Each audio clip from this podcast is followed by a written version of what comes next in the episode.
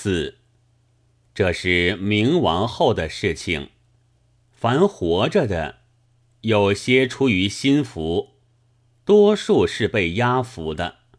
但活得最舒服、横字的是汉奸，而活得最清高、被人尊敬的是痛骂汉奸的义民。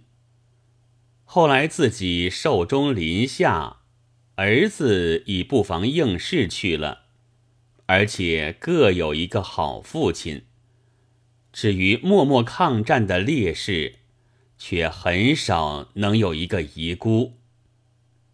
我希望目前的文艺家，并没有古之义民气。